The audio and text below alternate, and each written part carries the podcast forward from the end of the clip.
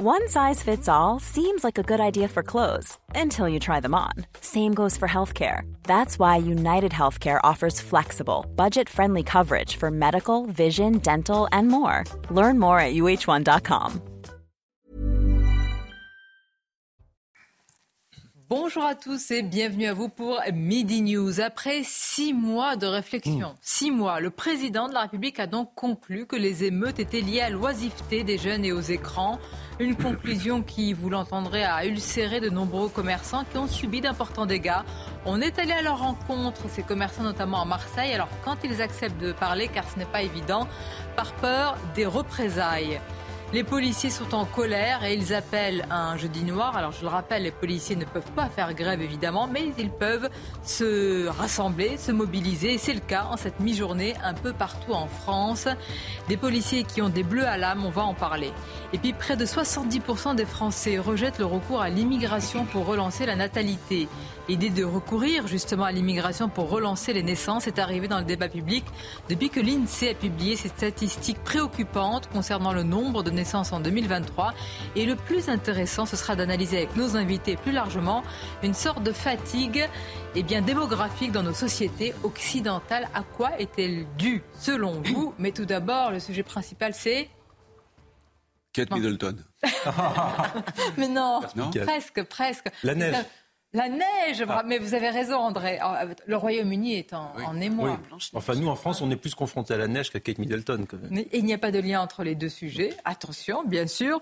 Et c'est Mickaël qui nous en parle pour le journal. Bonjour à vous, cher Mickaël. Ça glisse, ça va mieux, il fait beau, même si le début de matinée a été compliqué début de matinée euh, compliqué. Nous parlerons de Kate Middleton un petit peu plus tard, mais effectivement, on va commencer avec euh, la neige, avec des bouchons en pagaille ce matin dans le nord du pays, et notamment en Ile-de-France où il était recommandé de laisser sa voiture au garage, mais certains n'ont pas eu le choix. Écoutez ces automobilistes interrogés euh, tout à l'heure au micro d'Augustin Donadieu.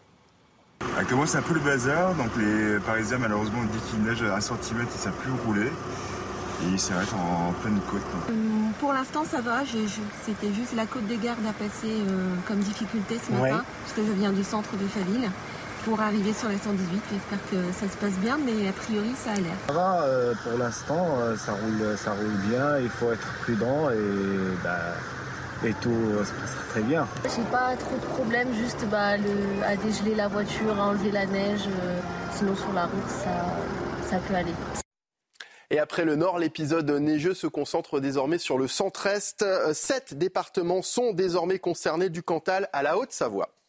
Dans l'actualité également, la colère des policiers. Ils se mobilisent aujourd'hui partout en France pour demander des mesures exceptionnelles concernant les Jeux olympiques. Des policiers qui viennent d'apprendre qu'ils n'auront pas de vacances pendant cette période, tandis que ceux qui exercent dans des villes qui n'accueillent pas d'épreuves seront envoyés en renfort à Paris. Reportage à Bordeaux d'Antoine Estève.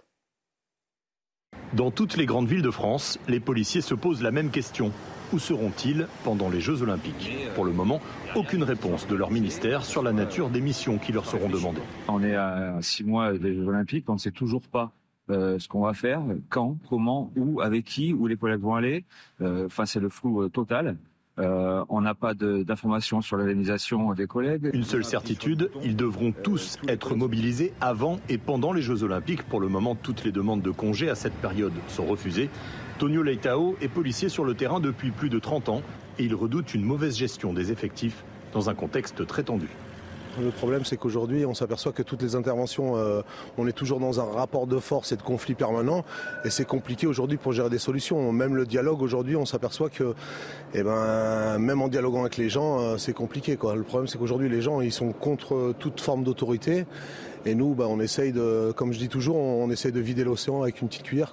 Une prime exceptionnelle pour les Jeux Olympiques a déjà été évoquée par le ministère de l'Intérieur. Elle pourrait atteindre 1500 euros mais elle ne semble pas effacer la colère des policiers qui manifesteront ce jeudi dans plus d'une quarantaine de villes. Un jeune de 14 ans tué d'un coup de couteau lors d'une rixe. Le drame s'est déroulé hier soir euh, à la station de métro Basilique de Saint-Denis sur la ligne 13. L'adolescent a succombé de ses blessures malgré l'intervention rapide des pompiers. Aucune interpellation n'a eu lieu pour le moment. Écoutez Reda Bellage, il est porte-parole du syndicat de police unité SGP d'Île-de-France. Le problème aujourd'hui, c'est qu'on a de plus en plus d'agressions euh, entre mineurs. on a beaucoup, de plus en plus de risques entre mineurs. On l'avait vu avec l'affaire des Envies, qu'on avait commenté sur votre plateau avec un mineur de, de, 15 ans. On l'a vu avec l'affaire il y a quelques semaines également avec ce fameux, cette fameuse vente de, de jogging où un un mineur aussi euh, s'est retrouvé euh, décédé. Euh, je pense qu'il faut qu'on trouve une solution au niveau pénal pour que le port d'armes soit réellement pénalement puni et que voilà parce que je sais pas ça passe partout ça passe sur les réseaux sociaux sociaux pardon et ça n'empêche pas aujourd'hui les mineurs de continuer à excusez-moi le terme à s'entretuer et puis Kate Middleton, hospitalisée, la princesse a été admise euh, à la London Clinic pour une opération abdominale et restera hospitalisée 10 à 14 jours. Voilà Sonia pour euh, l'essentiel de l'actualité à midi sur CNews. Je vous dis donc à tout à l'heure. Avec nos invités pour l'heure, Gabrielle Cluzel, bonjour, merci d'être là. Directrice de la rédaction Boulevard Voltaire, à vos côtés, Paul Melun, bonjour Paul. Bonjour. Merci de votre présence. Vous êtes essayiste, président de Souverain Demain. On a également le plaisir d'accueillir André Valigny. Bonjour Monsieur le ministre. Oui. Ministre un jour, ministre toujours. Euh, André, ça suffira. Maître. Chère Sonia, oui. La liste est longue. Tout comme pour le général Bertrand Cavaillé, merci d'être là. Bonjour, à vous euh, Bertrand, et vous êtes évidemment expert en en sécurité et tant d'autres choses également. Sophie Audugé nous accompagne. Bonjour Sophie. Euh, déléguée générale SOS Éducation, on va beaucoup parler d'école. Votre avis nous intéresse toujours. Et tout d'abord, d'ailleurs c'est lié euh, à l'école, après six mois de réflexion, six mois le président de la République a donc conclu que les émeutes étaient liées en grande partie, soyons objectifs, à l'oisiveté des jeunes, à l'ennui, aux écrans, six mois. Et ce sont des mois pendant lesquels eh bien, de nombreux commerçants, vous allez le voir, se sont battus et sont encore en train de se battre face à la justice euh, pour faire reconnaître les dégâts subis suite à ces émeutes. Alors justement, on est allé à leur rencontre dans la cité euh, phocéenne.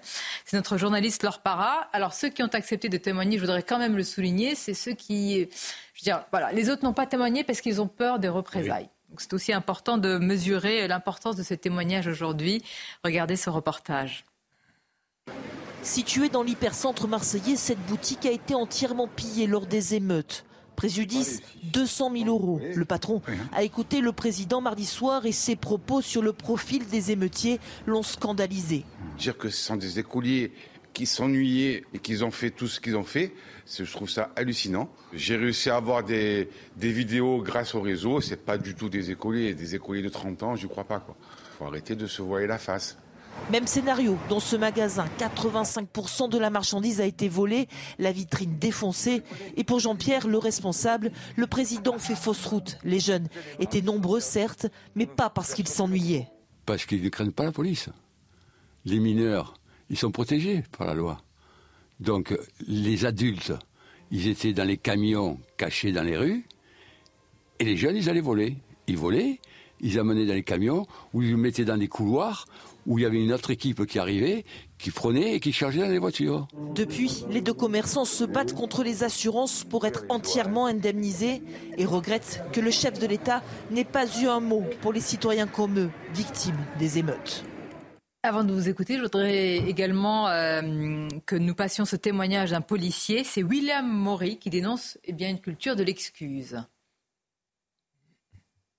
ce qu'on appelle la culture de l'excuse. Ce qu'on a vu sur le terrain, c'était pas des petits jeunes qui avaient euh, qui avaient plus école ou euh, où bah la oisiveté était passée par là. Ça fait des années que ça se passe dans toutes les cités. Il y a un moment, il va falloir, euh, comme on disait sur vos antennes, prendre le taureau par les, par les cornes, qu'on ait une justice ferme et implacable, et, et après on pourra avancer. Bertrand Cavaillé, qu'en pensez-vous? Il y a certainement quand même en partie, parce qu'il faut aussi peut-être dû à l'oisiveté, euh, à l'ennui, euh, à tout ce qu'a décrit le président de la République. Mais est-ce que c'est la principale raison, six mois après, hein, je vous rappelle, hein, pour poser un diagnostic sur ce qui a secoué notre pays? Moi, je crois qu'il faut d'abord revenir aux faits, peut-être pour essayer de, comprendre les, causes.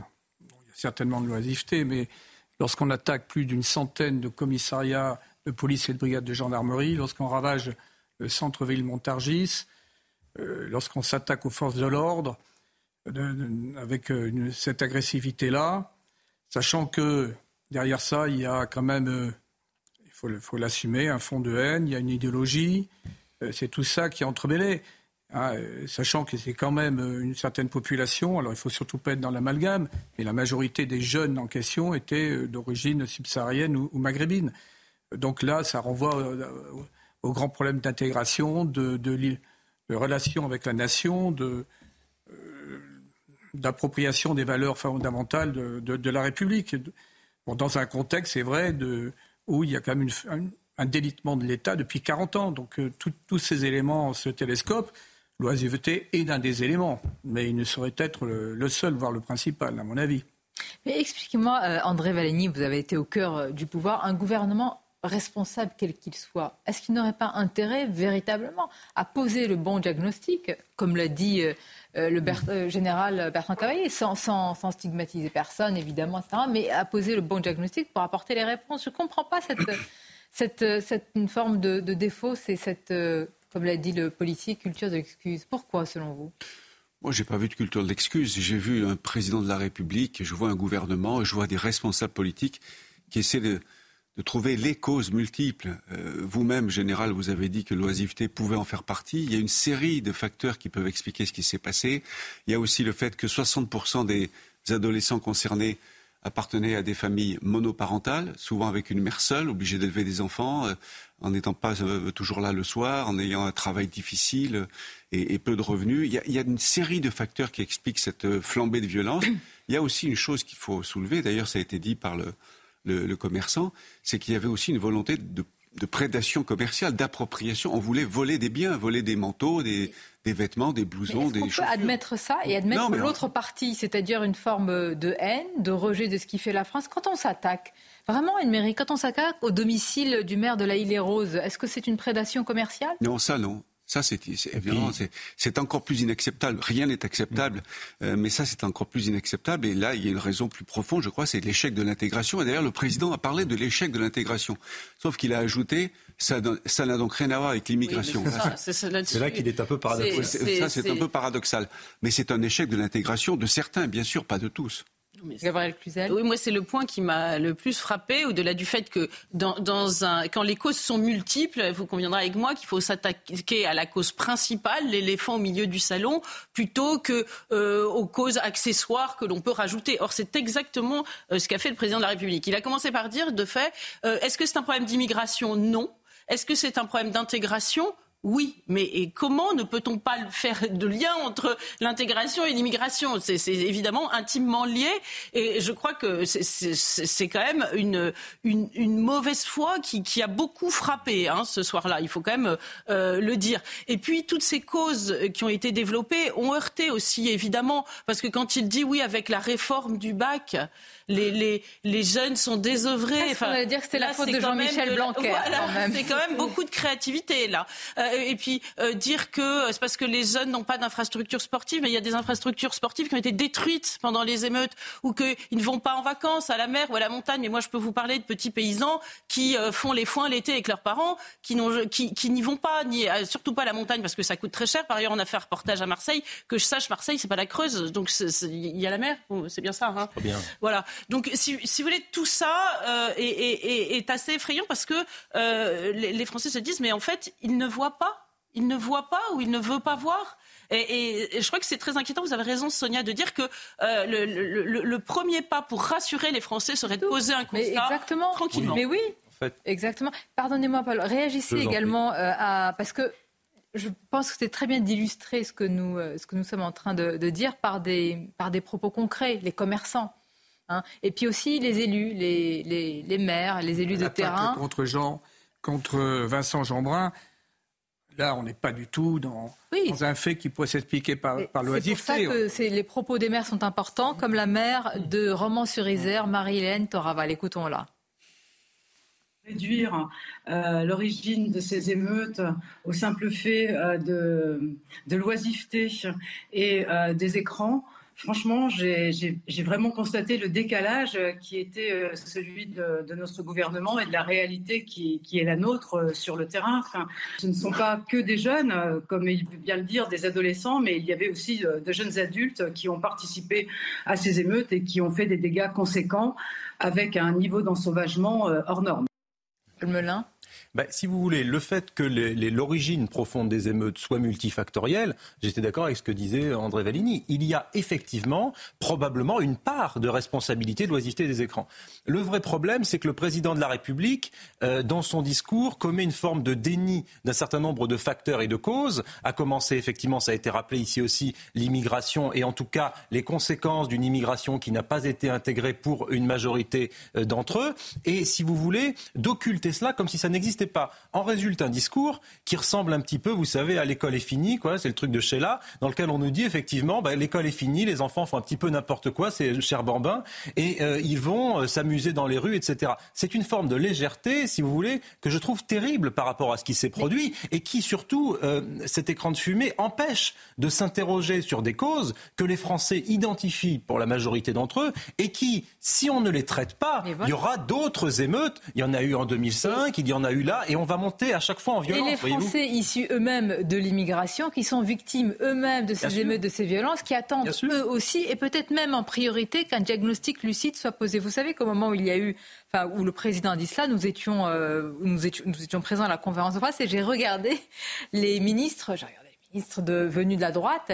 J'ai regardé Rachida Dati, j'ai regardé Bruno Le Maire. Gérald Darmanin n'était pas là, il était en déplacement. Je regardais Catherine Vautrin. Je me dis, mais que, peuvent-ils penser? Ce n'est pas leur logiciel, on le sait. Je les on les a interrogés pendant des années. Ils savent eux-mêmes pas sonder les cœurs et les reins, mais ils savent. C'est peut-être multifactoriel, mais qu'il y a quand même des éléments importants. Je me dis, comment peuvent-ils, sur un sujet aussi important, eh bien, j'allais dire, voilà, participer à ça? Moi, c'était une vraie interrogation.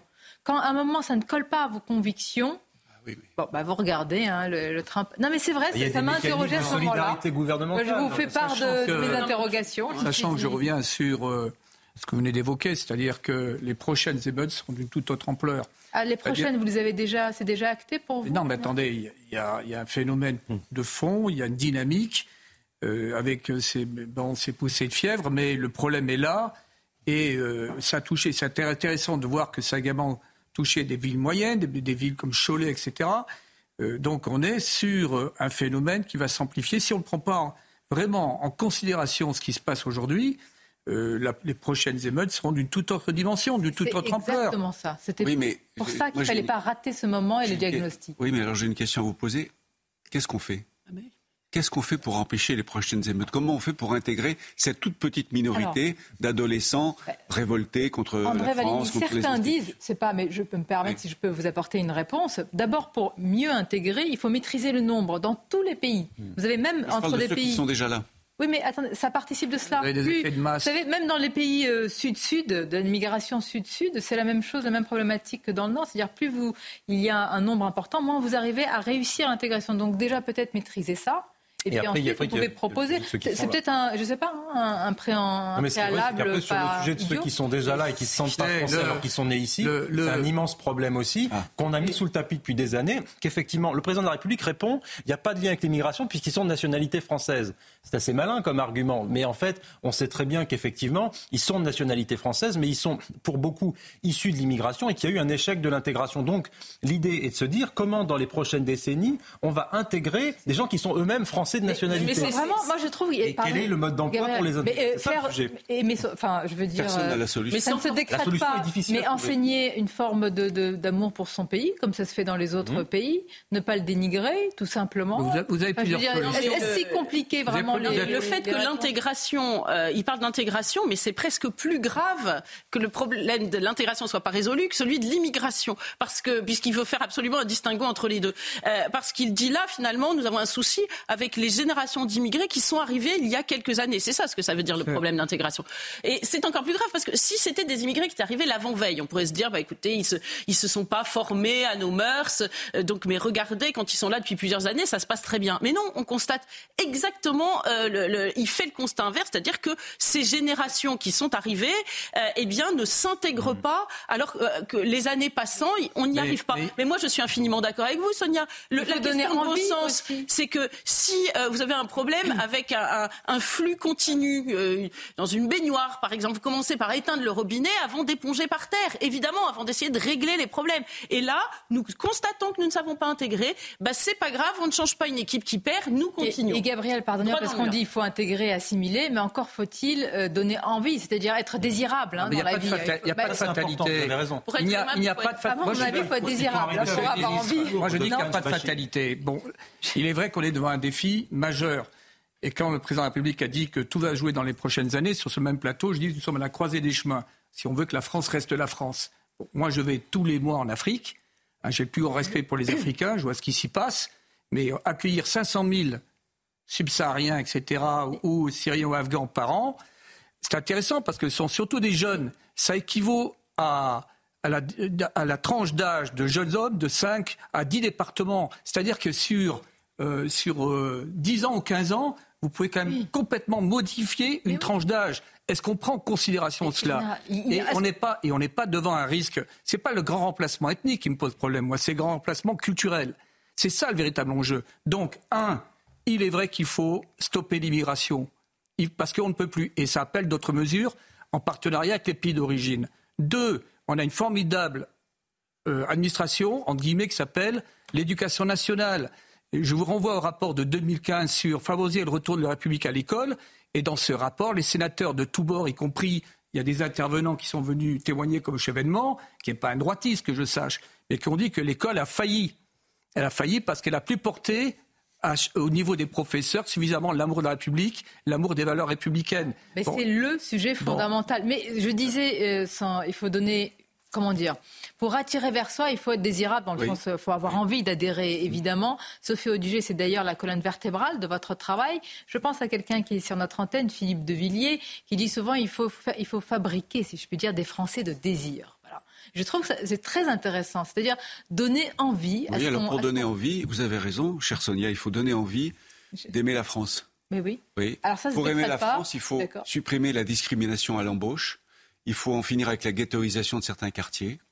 Il faut en finir avec tout ce qui fait que certains jeunes se sentent exclus de la nation française. Et je reviens sur ce que disait Madame Cluzel. Ceux qui sont arrivés il y a deux ou trois générations se sont parfaitement intégrés. Ce sont des enfants nés en France qui, pour une minorité d'entre eux, parfaitement intégrés. Bien, sûr. Non, pas tous. Non, non, Monsieur Vanny. Comment ça parfaitement? Ah, euh, vous remontez aux grands-parents parce que deux troisième génération. Ceux qui sont arrivés dans les années 60, 70, 80, ah, très bien. Le, sont Saint-Denis, c'est un exemple d'intégration. Saint-Denis, un département dont les citoyens de confession israélite ont dû ont dû partir parce qu'il y a une réalité culturelle. Parce qu'on a concentré les populations Attendez, mais cette réalité culturelle... Ce n'est qu'un problème bon, Cette réalité culturelle, elle n'a rien à voir avec les valeurs de la République. Non mais attendez, est-ce qu'on voit ce qui se passe aujourd'hui en 2024 que des, citoyens de confession israélite doivent quitter des territoires. C'est lamentable. Mais, je suis d'accord. Oui, mais attendez, mais qu'est-ce qui explique pas concentrer des populations défavorisées d'origine musulmane au même endroit. Bah, il faut diffuser le problème sur toute la France. Sophie oui. vous pas encore parlé, s'il vous plaît. Euh, là où je suis à la fois d'accord et, pas d'accord avec vous, je pense que d'abord le président de la République n'était pas là pendant les émeutes. Je rappelle quand même qu'il était très loin et qu'il n'a pris aucune position à ce moment-là, alors que la, la France flambait de partout. Il était où? Ah ben il était à l'étranger. Mm. C'est facile à, à retrouver. C'est son travail aussi, d'être à l'étranger. Hein. Ben non, mais c'est son travail quand il y a des émeutes comme ça, peut-être de prendre position et de euh, faire euh, des, des, interventions et des prises de parole qui étaient celles que tout le monde attendait à ce moment-là, notamment les écoles qui avaient été brûlées, notamment les, euh, les, les, les bibliothèques qui avaient été brûlées, etc. par ailleurs, dans le discours du président de la République, moi, ce qui m'a particulièrement, j'irais choqué, c'est qu'on sent un aveu d'échec et une impuissance. Vous dites qu'il n'y a pas de solution. Bien sûr que si, il y a des solutions. Heureusement, je voudrais juste finir, s'il vous plaît. parce que moi, je ne vous ai pas interrompu. C'est quand même simple de On pouvoir. Vous. Euh, j'ai pas dit qu'il n'y en avait pas. Je si, vous n'avez dit qu'il n'y a pas de solution. Non, j'ai demandé quelle solution il y a. Alors, a priori, effectivement, pour le ministre pour le, pour le président de la République, il n'y a pas de solution, puisque la faute est en gros aux familles. D'ailleurs, il y a une stigmatisation que moi je trouve particulièrement indécente sur euh, les, les, familles monoparentales. Il y a beaucoup de femmes qui élèvent seules leurs enfants, et je vous assure qu'ils ne vont pas casser euh, des magasins, ils ne vont pas piller des magasins. Je veux dire, donc ça, je trouve également que c'était particulièrement déplacé pour toutes les femmes qui travaillent, qui élèvent seules des enfants, si vous voulez, et qu'il faut en sorte que ces enfants soient à l'école, suivent à l'école, parce que c'est le seul moyen qu'ils s'en sortent, eux.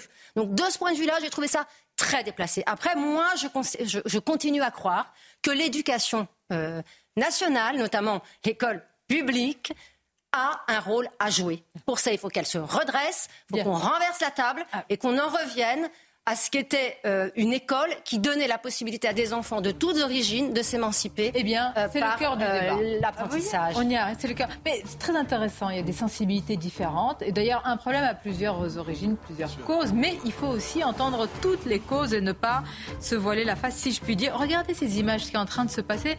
Je, voudrais qu'on en parle tout à l'heure. Ces rassemblements de policiers je ne dis pas que c'est inédit, mais ça dit quelque chose. Quand je dis des bleus à l'âme, là encore, c'est une multitude de facteurs, de causes très importantes. D'abord, ils n'en peuvent plus, c'est une violence grandissante et quotidienne. C'est un manque de visibilité sur ce qui va se passer autour des Jeux Olympiques. Nous serons avec l'un d'entre eux, on est sur place, notamment à Paris, devant, vous le voyez, l'hôtel de ville. À tout de suite. Nous allons reprendre dans quelques instants le fil de notre débat avec cette information à l'instant. Le lycée Marguerite de Valois, se situe à Angoulême, qui a été confiné, on l'a appris durant plusieurs heures. Euh, ce matin, deux personnes se sont introduites dans le lycée et ont, euh, semble-t-il, agressé une enseignante. Selon les premiers témoignages recueillis auprès de euh, France Bleu La Rochelle, apparemment l'opération de police est terminée. On va y revenir dans quelques instants après votre rappel des titres, Michael. L'île de France s'est réveillée sous la neige ce matin. Retour à la normale depuis sur la partie nord euh, du pays. L'épisode neigeux se concentre maintenant sur le centre-est du Cantal, à la Haute-Savoie. Les médicaments destinés aux otages israéliens ont été acheminés dans la bande de Gaza, annonce du Qatar qui ne précise pas en revanche si les otages ont pu en bénéficier. De l'aide humanitaire pour la population gazaoui a également été transférée grâce à un accord négocié par Paris et Doha. Et puis les policiers promettent un jeudi noir en France. Ils dénoncent les conditions de travail auxquelles ils seront soumis lors des prochains Jeux olympiques. Des policiers qui ont appris qu'ils seront privés de vacances pendant cette période. Bien, et je vous parlais de cette intrusion euh, dans cet établissement à, Angoulême. La police euh, vient de euh, préciser que l'intervention s'est terminée, que les élèves vont bien, c'est hmm. important, et qu'ils reprendront le cours de leurs activités cet après-midi. On va essayer aussi d'avoir des nouvelles de cette enseignante, et puis vous verrez aussi la réaction de la ministre de l'Éducation nationale. Mais tout d'abord, direction euh, l'hôtel de ville dans la capitale, rassemblement de policiers, pas seulement dans la capitale, un peu partout. Nous y sommes notamment, en tous les cas, à Paris avec euh, Célia Barotte. Célia, c'est pas totalement inédit, mais quand même, un rassemblement de, de policiers, c'est assez rare. C'est un mécontentement avec, semble-t-il, plusieurs causes également à l'origine. De quoi s'agit-il? Parmi les euh, slogans que l'on peut entendre euh, aujourd'hui euh, sur le parvis de l'hôtel de ville, il y a du flic pour les Jeux Olympiques. Les JO, ça sera sans nous. Ce sont donc tous les slogans qui sont scandés ici. Ce n'est pas une déambulation contestataire, mais plutôt une mobilisation statique et pacifique. Les organisations syndicales, dont principalement Alliance, comme vous pouvez le voir derrière moi sur les images de d'Éric B, on voit beaucoup de, drapeaux syndicaux et puis syndicaux, excusez-moi.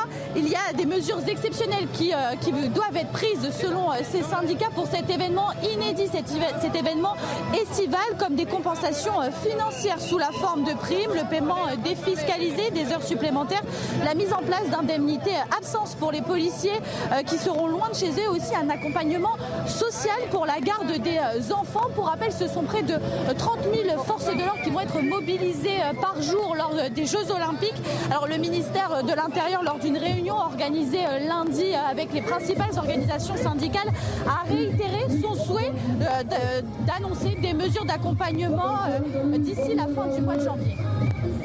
Merci à vous, Célia Barotte. Et on reviendra, hein, évidemment, euh, à vos côtés avec un, responsable syndical euh, tout à l'heure. Je reviens sur cette information concernant l'intrusion dans la matinée d'une personne dans un établissement à Angoulême. Je vous le disais, fin de l'opération, c'est important, avec des élèves qui sont désormais en, en sécurité. Mais tout cela montre hein, quand même tous les enjeux, d'abord, de sécurité autour des établissements scolaires. Réaction euh, de la ministre Oudéa Castera. Alors, c'est, je le précise, une réaction sans, tout à l'heure, hein, vers 11h 22h30. Une opération de police est en cours au lycée Marguerite de Valois-Angoulême.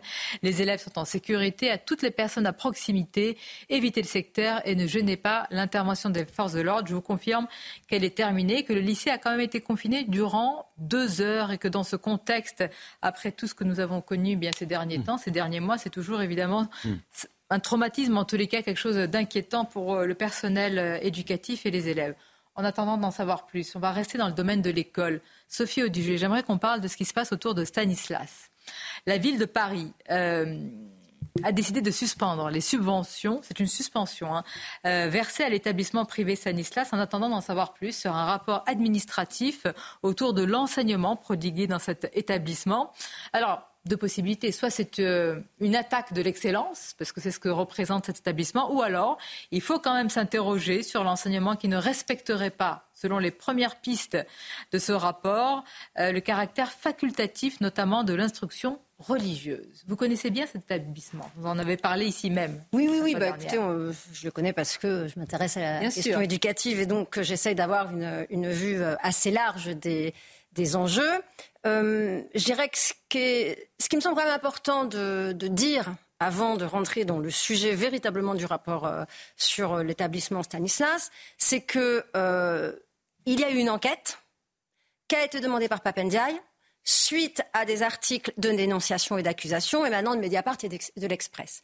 C'est pas neutre, c'est-à-dire que là encore, on est dans un, une utilisation de l'appareil d'État au service d'une cause politique portée par des médias qui sont euh, très orientés politiquement.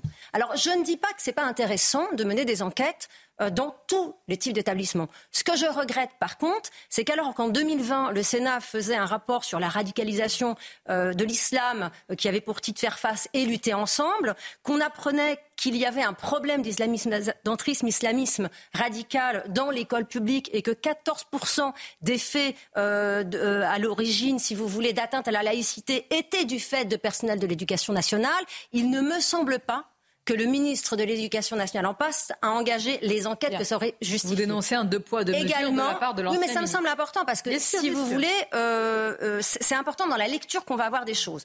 Nous-mêmes, on a dénoncé des dérives sur l'éducation à la sexualité menées dans des établissements, notamment des écoles publiques, qui étaient contraires euh, à la circulaire en la matière, qui impose effectivement ne pas aborder les questions de sexualité en primaire, et ce n'est pas respecté. On a envoyé plusieurs courriers, aucune enquête n'a été diligentée.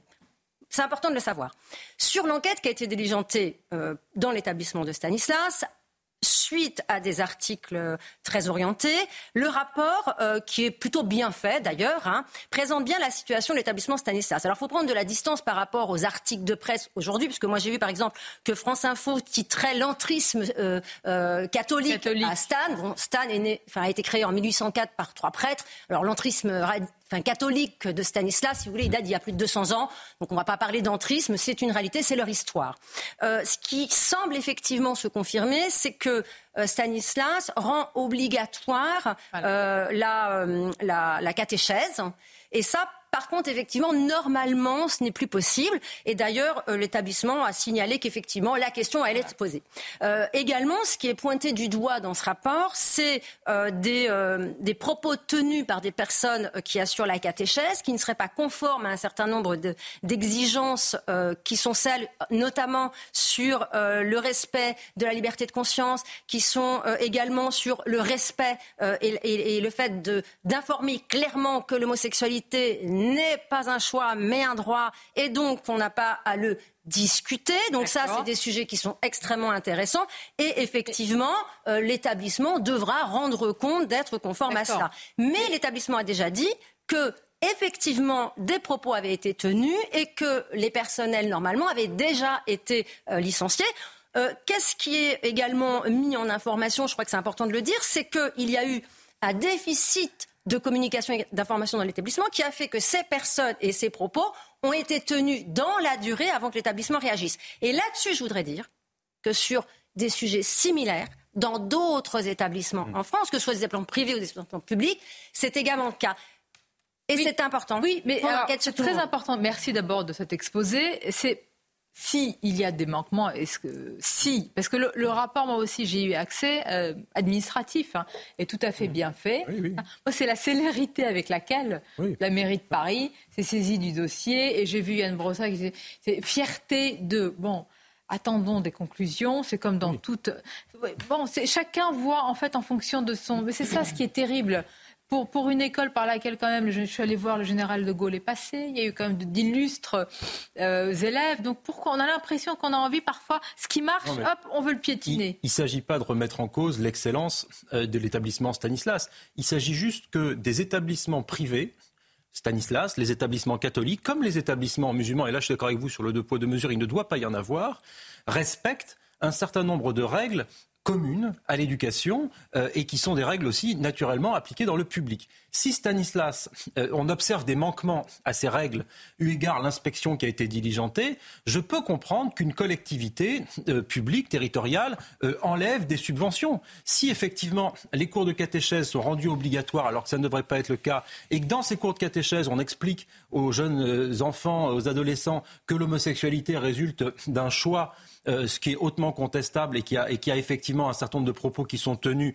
de ce type, je comprends qu'il y ait une mission d'enquête administrative et que cette mission d'enquête administrative puisse donner lieu à cela. Je pense que pour que l'école privée puisse continuer à exister en bon ordre et de façon, si vous voulez, euh, elle doit être observatrice d'un certain nombre de principes fondamentaux que la collectivité s'est fixés. S'il y a des manquements, il doit y avoir sanction. Je pense qu'il faut être extrêmement clair. Après, il faut la même sévérité, et là je rejoins ce qui a été dit, avec Stanislas qu'avec avec des lycées effectivement euh, confessionnels, musulmans. et public, et public, pardon, et public. Avec le lycée n'est pas le cas. à Verroès, moi j'ai l'impression de parler du lycée à Verroès depuis des années. Et ce qui était hmm. le, problème, c'était euh, comment dire, c'était un contrat d'association qui liait l'État au lycée à Verroès. Et combien il a fallu de temps de temps pour démontrer, etc. Alors que là, c'est très rapide, on suspend. Bon, bah si ça se passe comme ça, tant mieux, mais il faut que ce soit. Mais non, mais le, même journaliste de Mediapart qui, a, qui, est, qui est en train d'essayer d'enfoncer Stan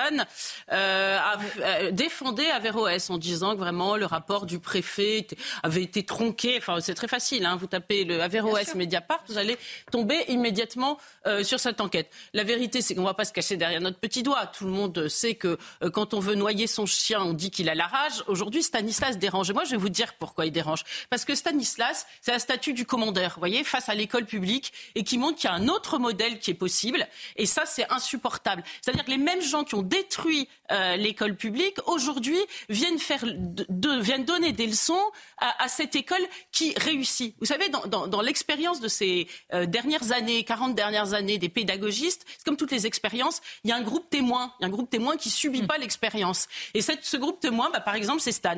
Et alors, et, le problème, c'est que forcément, il les met face à, leurs expériences de, d'apprentis sorciers qui n'a pas fonctionné, qui a été un désastre. Alors, ils veulent casser le groupe témoin parce que euh, c'est tellement plus simple. Vous m'avez l'air euh, énervé, ah je, sais, je vais vous dire pourquoi. Parce que ces gens-là vont chercher une école catholique Hein, ils vont dans une école catholique. Personne leur a dit que c'était pas une école catholique. Et puis aujourd'hui, par exemple, ils disent oui, quand même, l'enseignement sur l'IVG, euh, c'est pas ce qu'on peut trouver ailleurs. Alors, je vais vous dire, je vais vous donner un scoop.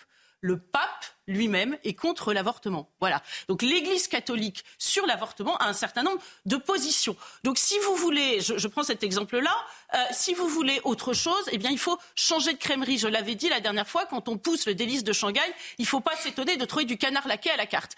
Donc ils veulent aller dans cette école parce qu'elle est excellente, peut-être aussi parce qu'il reste un humus chrétien qui est de rigueur, de, charité, euh, qui n'est pas indifférent. Et maintenant ils veulent casser le jouet. C'est vrai que je suis en colère. Il y a beaucoup de familles musulmanes Hein, qui, alors, mais c'est c'est vrai ici, mais c'est vrai aussi dans les dans les pays qui rejoignent ces écoles. Euh, moi, moi je, je pense c'est quand même compliqué à intégrer. Je pense que cette, cette affaire, elle est intéressante à plusieurs titres. Bon, premièrement, euh, on ne peut pas véritablement contrer euh, donc des enseignements coraniques tels qu'ils veulent imprégner l'école publique si on n'est pas cohérent sur la primauté des valeurs de la République, où que ce soit.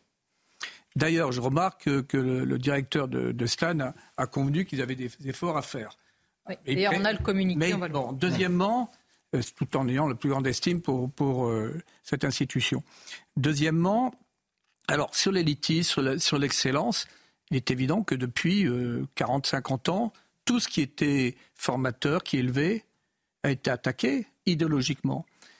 Et c'est intéressant, je vous citerai par exemple les, collèges militaires. Moi j'étais en collège ah militaire. Bah, eux aussi, ils ont été très attaqués. Ah, ils ont été hein. attaqués parce ah que c'était, attendez, hmm. c'était être réactionnaire que de dire se préparer à servir la France, être prêt à être élevé dans le culte de la France et être prêt à se sacrifier pour la France. Pour, pour dire comment on est allé loin et que cette dite gauche, qui n'est pas la gauche de Jacques Julliard, ni celle des Chevènements, ni, celle des Chevènements, ni celle des de... Cette, cette, euh, cette gauche-là euh, qui, euh, qui est véritablement à l'opposé de l'idéal de Jean Moulin, de Gambetta, de, de Jaurès, de Clémenceau, etc. Sauf que c'est cette gauche-là qui a imprégné l'éducation nationale. Et c'est celle-là qui est à la manœuvre. Quant à Mediapart, comme il y a beaucoup de trotskistes, ils ont, ils ont quand même le culte de l'ordre. Il faudra peut-être les amener. sur les collèges militaires, il faut quand même se souvenir que Saint-Cyr l'école, à la veille, même ah le jour même, le matin même, problème de timing là, hein, pour euh, où Arnaud Beltrame s'est sacrifié euh, pour euh, une, femme qui aujourd'hui témoigne dans un livre. Hein, eh bien, Saint-Cyr l'école, dans lequel il avait été formé,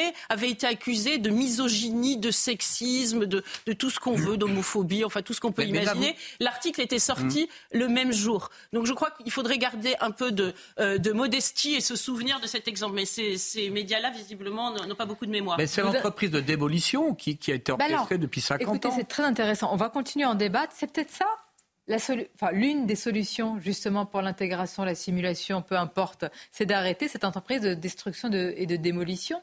Parce que euh, moi, je pense que quand on se renie soi-même, on ne peut pas dire aux autres de, vous aimer. Alors, si on ne s'aime pas soi-même, c'est difficile de le demander aux autres. Vous me direz ce que vous en pensez les titres avec vous, ah, C'est Kundera qui l'a dit d'ailleurs. Les Français devraient s'aimer. Exactement. Immense en pagaille ce matin en raison de la neige. Vous allez le voir hein, sur ces images. Depuis la vigilance orange a été euh, levée sur la partie nord du pays. Retour à la normale aussi dans les transports en commun d'Île-de-France. Des perquisitions ont été menées lundi au ministère des Finances dans le cadre du transfert en 2017 de Neymar au PSG. Il s'agit de savoir si une faveur fiscale a été accordée au club de la capitale lors de ce transfert qui reste aujourd'hui le plus cher de l'histoire et qui avait coûté au PSG 222 millions d'euros. Et puis 7 Français sur 10 ne veulent pas favoriser l'immigration pour assurer l'avenir démographique du pays. C'est ce que révèle notre dernier sondage CSA pour CNews, Europe 1 et le JDD les sondés qui euh, préfèrent à choisir hein, en majorité faire appel à l'immigration européenne. Bah, alors ça, c'est un sujet majeur. Merci, Mickaël. On va en parler. C'est très, intéressant d'avoir, bien sûr, vos avis. Euh, on conclut, vous n'êtes pas exprimé, euh, André Valigny, sur... Moi, je pense que sur le dossier du collège Stanislas, il faut laisser, non pas la justice faire son travail, mais l'administration faire son travail. Elle l'a fait. La ministre Oudéa Castera, je l'ai vu l'autre jour dire qu'elle allait prendre connaissance dans le détail de ce rapport. Si les choses sont correctes, très bien. Si le lycée ou le collège, c'est les deux, je crois, hein, école, collège, lycée. Primaire, collège, lycée. Alors, si vous avez une parole de, euh, de bon sens et mesurée. Mais alors pourquoi la mairie de Paris n'attend pas? Elle a suspendu son aide. Elle l'a suspendu. Tout est pas supprimé. C'est quand même un premier début de réponse. célérité. Mais juste d'un mot pour défendre quand même l'école publique. Moi, j'ai fait toute ma scolarité. On est tous des défenseurs de, l'école publique. J'ai fait toute ma scolarité de la petite section jusqu'au baccalauréat dans le public, le public de secteur le plus basique et en, province en plus. Alors j'aggrave mon cas. Et j'ai eu des professeurs extraordinaires. Et il y avait, euh, si vous voulez, quelque chose de, de grand aussi dans la République et dans sa capacité à faire que de tous milieux sociaux, on puisse, en travaillant bien à l'école, ça paraît basique ce que je vais dire, mais en travaillant bien à l'école, avoir un bon baccalauréat avec une une bonne mention. Et très franchement, je suis d'accord avec ce qui a été dit autour du plateau sur le fait qu'on a attaqué, qu'il y a eu des saillies idéologiques, notamment effectivement d'une certaine gauche contre euh, les, établissements publics. Mais il faut quand même le dire et les défendre, privés aussi, mais contre les établissements publics. Et il faut les défendre, je pense, parce que c'est aussi une promesse émancipatrice pour beaucoup de jeunes gens, euh, jeunes garçons et jeunes filles, quel que soit leur milieu social. Bien sûr qu'il y a du travail à faire. École mais publique pas pour vous. sur le défaitif. L'école publique, pour vous, Paul Melun, en province. André Valigné, vous-même, si euh, l'école publique également? L'école publique fait son travail. Non, mais vous y avez été, pardon. moi, depuis le début, de la maternelle jusqu'à jusqu'à Sciences Po, j'ai fait, j'ai bah, Sciences Po public. oui, oui. je sors de l'école publique, mais il faut quand même se poser la question aujourd'hui. Mais en revanche, je, je, aujourd'hui, je fais le choix de mettre mes enfants dans le privé. Attendez, moi, Pourquoi les parents font-ils des sacrifices financiers euh, Parce qu'on paie trois fois l'école, hein, par l'école publique, par, par euh, parce qu'on paie l'école des autres, l'école privée et la cantine. parce que ça, c'est un sujet qui intéresse les parents. Les enfants, mais pourquoi? Parce que les, les parents sont masochistes? Ou sadiques avec leurs enfants Et sur l'idéologie, il y a encore dix ans, lorsque j'étais en fonction, mes officiers de réserve venant du corps professoral devaient cacher terre le fait qu'ils étaient dans la réserve de la gendarmerie. Donc euh, il faut quand même dire ce qu'a été l'éducation nationale hein, une partie du moins pendant 30-40 ans. Alors si elle se réveille, qu'elle renoue avec son idéal républicain, tant mieux. Sophie Audugé euh, bah, Écoutez, en fait, euh, nous, chez SOS Éducation, on croit évidemment en, l'école publique. C'est d'ailleurs pour ça qu'on travaille et qu'on la défend. Euh, moi aussi, hein, je suis un pur produit de l'école publique, d'une toute petite bourgade du fin fond de la France. Donc, où à Orval, à côté de Saint-Amand-Moron, à 50 km de Bourges. Essayez de regarder, je suis pas sûre que vous trouviez. La Nièvre, Pas très loin de la Nièvre. Non, mais ce que, le, Berry. Ce que je veux dire, c'est que à mon époque, je suis un peu plus âgée que vous, euh, c'était même l'inverse. C'est-à-dire que les élèves qui ne suivaient pas bien, qui n'arrivaient pas à se tenir, on les envoyait euh, dans le privé pour les cadrer. Et les bons élèves étaient euh, instruits dans le public et c'était effectivement la, la norme. Et cette norme, elle doit revenir. J'espère qu'on pourra redire un, mot sur euh, les positions de, de Madame Oudéa Castera, parce que euh, là-dessus, il y a beaucoup à dire aussi. Vous m'avez pas posé de question, mais je... Et vous, Sonia, J'ai adoré cette école. Alors, c'est une école en Tunisie. J'ai fait toute ma scolarité, école publique, mais avec des bonnes sœurs. Ah. C'était un peu le pendant des pères blancs, et c'était des bonnes sœurs et pas des prêtres. C'était l'école Jeanne d'Arc, bonnes sœurs et ah, école ah, publique, et c'était des bonnes sœurs, écoutez bien, qui nous enseignaient notre religion musulmane et qui nous expliquer les préceptes, etc. Ah des bonnes sœurs. Et j'ai gardé de ce moment-là un souvenir exceptionnel et c'est pour ça que pour moi, parler de la civilisation occidentale, chrétienne, me paraît aussi évident que parler de ma religion. Et c'est pour ça que l'école est fondatrice et que c'est si important. Vous voyez, ça nous irrigue tous. Bravo. Bien sûr. Hein je sais pas. Sur le plateau, ça donnait pas un bon produit, mais bon, vous n'avez pas le choix, c'est moi. À tout de suite. À tout de suite. Merci d'être avec nous. Midi News, la suite. Restez avec nous. Ce sont des sujets, euh, en tous les cas, ils seront abordés de manière intéressante par nos invités. La natalité, vous le verrez qu'une grande majorité de Français ne veut pas que le levier de l'immigration soit mis en avant pour répondre à la crise de la, de la natalité. Puis on ira plus loin. Pourquoi il y a cette fatigue démographique en France, individualisme? Vous verrez aussi que de plus en plus de jeunes appellent à ne plus faire d'enfants. Hein, ce sont certains par conviction, d'autres ce sont les échos anxieux. Bref, on va analyser cette constellation. Nous parlerons également des policiers en colère avec ces images en direct à Paris. Ils ont des bleus à l'âme pour différentes raisons. Et puis, eh bien, euh, Kate Middleton, vous allez voir, le Royaume-Uni est en émoi. Alors, je rassure mes invités, qui ne sont pas spécialistes ou pas encore de la monarchie anglaise. Que nous, oui, qu'est-ce que j'en sais? Mais vous avez raison. Nous en parlons avec Paul Melun, nouveau chroniqueur, tout comme Stéphane Bern. non, nous serons experts en d'équerre, bien sûr. Mais tout d'abord, le journal. Bonjour à vous, rebonjour, cher Michael. Rebonjour Sonia, bonjour à tous. Les policiers promettent un jeudi noir en France. Ils dénoncent les conditions de travail auxquelles ils seront soumis lors des prochains euh, Jeux olympiques. Des policiers qui ont appris qu'ils seront privés de vacances pendant cette période. On en parle, on en débat dans un instant avec Sonia et ses invités. Dans l'actualité également, la neige et le verglas sur une grande moitié nord ont semé la pagaille ce matin. Jusqu'à 15 cm de neige ont été relevés euh, dans les Hauts-de-France. Conséquence, la circulation des trains est largement euh, perturbée, tout comme le trafic routier en Ile-de-France notamment. C'est un sujet de Corentin Brio. La neige est donc bel et bien au rendez-vous depuis ce matin, obligeant les passants parisiens à la vigilance. Plus tôt dans la matinée, le jour n'était pas encore levé, que la neige, elle, était déjà bien installée sur les trottoirs et routes parisiennes. Il fallait donc être très prudent au volant. Ah, c'est trop, trop difficile, ça, ça glisse. Mais on n'a pas le choix, il faut rouler doucement. Hein. Parce que sinon c'est trop, trop compliqué. Il était tout de même recommandé de privilégier les transports en commun à la voiture. Mais jusqu'à tard dans la matinée, le réseau de bus et de trains parisiens a finalement été très perturbé.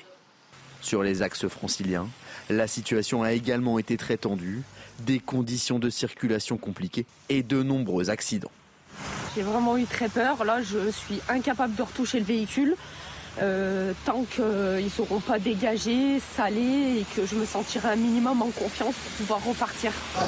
Dans les Hauts-de-France, où la neige a pu atteindre par endroits 15 cm de hauteur, la situation était plus délicate.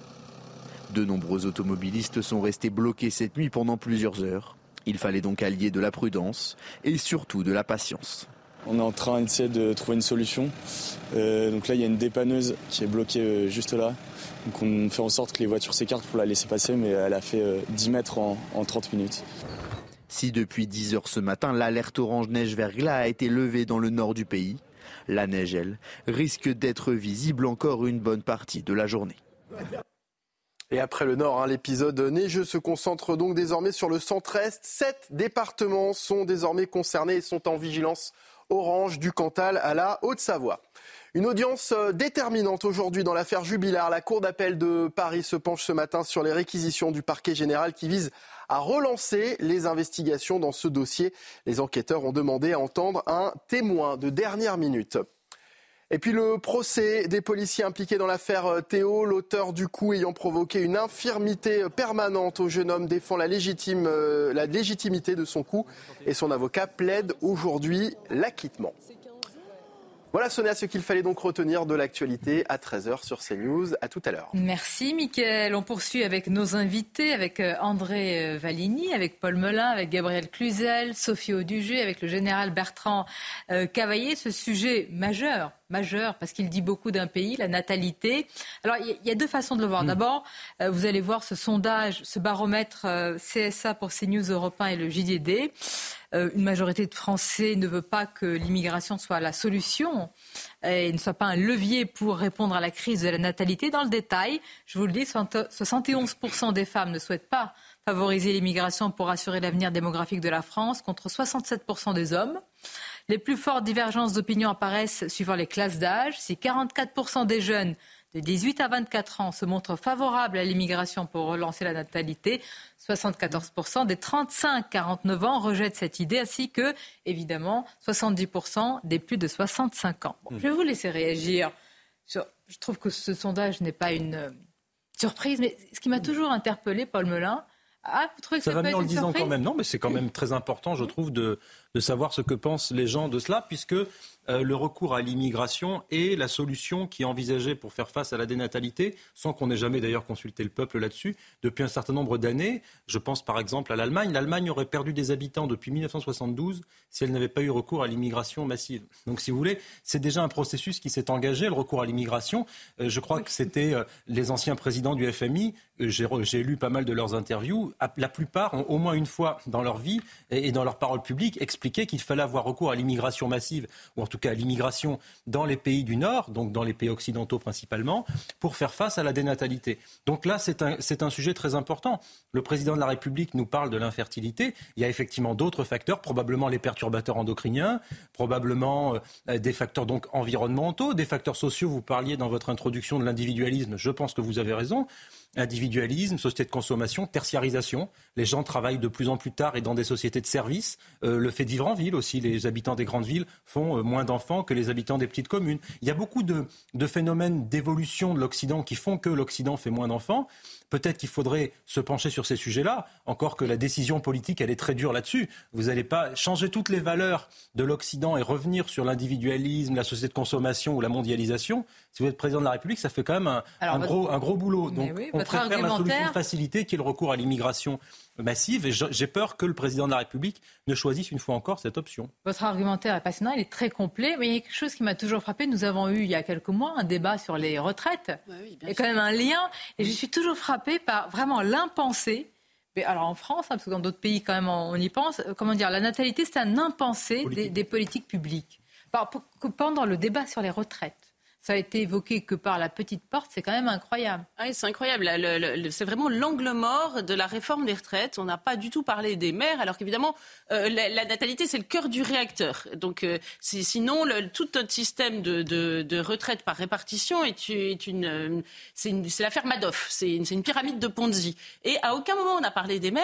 On s'est même interdit de le faire parce que la question a été posée plusieurs fois. Et le président de la République, enfin un proche du président de la République, en tout cas, a dit ah non, mais y est, ça fait il ne veut pas réduire euh, la femme à, son euh, à la mère, comme si la mère était une femme réduite, parce que ça fait réactionnaire, en fait, tout de suite. Ça, mm. ça c'est travail, famille, patrie. Enfin, on imagine que c'est tout ce qu'il y a derrière. Et, sitôt qu'il essaie de dire quelque chose, eh bien, vous avez une, une meute de féministes autoproclamées, hein, parce que ni vous ni moi ne les a élus. Je sais pas, vous avez été consulté pour être représenté par Caroline de Haas et moi pas. Ah, Personne ne m'a demandé. Et Sandrine Rousseau donc euh, viennent en lui disant mais, mais nos utérus ne sont pas de, des variables d'ajustement, nous ne sommes pas des poules pondeuses, merci pour les mères au passage. Donc si vous voulez, cette pression politique fait que les mères sont laissées au bord de la route en race campagne parce que dans la réalité, eh ben, les mères, elles existent, y a des, elles ont des enfants et du coup on, s'interdit de les aider parce que ce serait les encourager à, quelque chose, à faire quelque chose qui finalement n'est pas bien euh, vu par les féministes. Et il faut voir le matraquage dont on fait l'objet. à, à la, maternité est considérée comme une aliénation.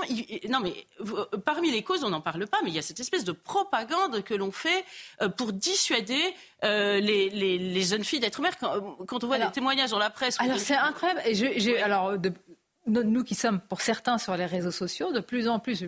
Récemment, je suis allée sur ce réseau social où on trouve quand même une moyenne d'âge un peu plus, enfin, les plus jeunes, TikTok, et j'ai vu beaucoup, beaucoup de vidéos où, euh, comment dire, on présentait le fait de ne pas avoir d'enfants, c'est-à-dire la décision de ne pas avoir d'enfants, comme étant soit une révolution féministe, c'est-à-dire vous êtes, euh, voilà, vous êtes, c'est le nouveau féminisme, soit comme étant une grande responsabilité, un geste écologique. En fait, un enfant, ça pollue, donc vous n'en avez pas, vous êtes un bon écolo. Je vous assure, c'était, c'est, presque aussi caricatural que ce que je dis. Qu'en pensez-vous euh?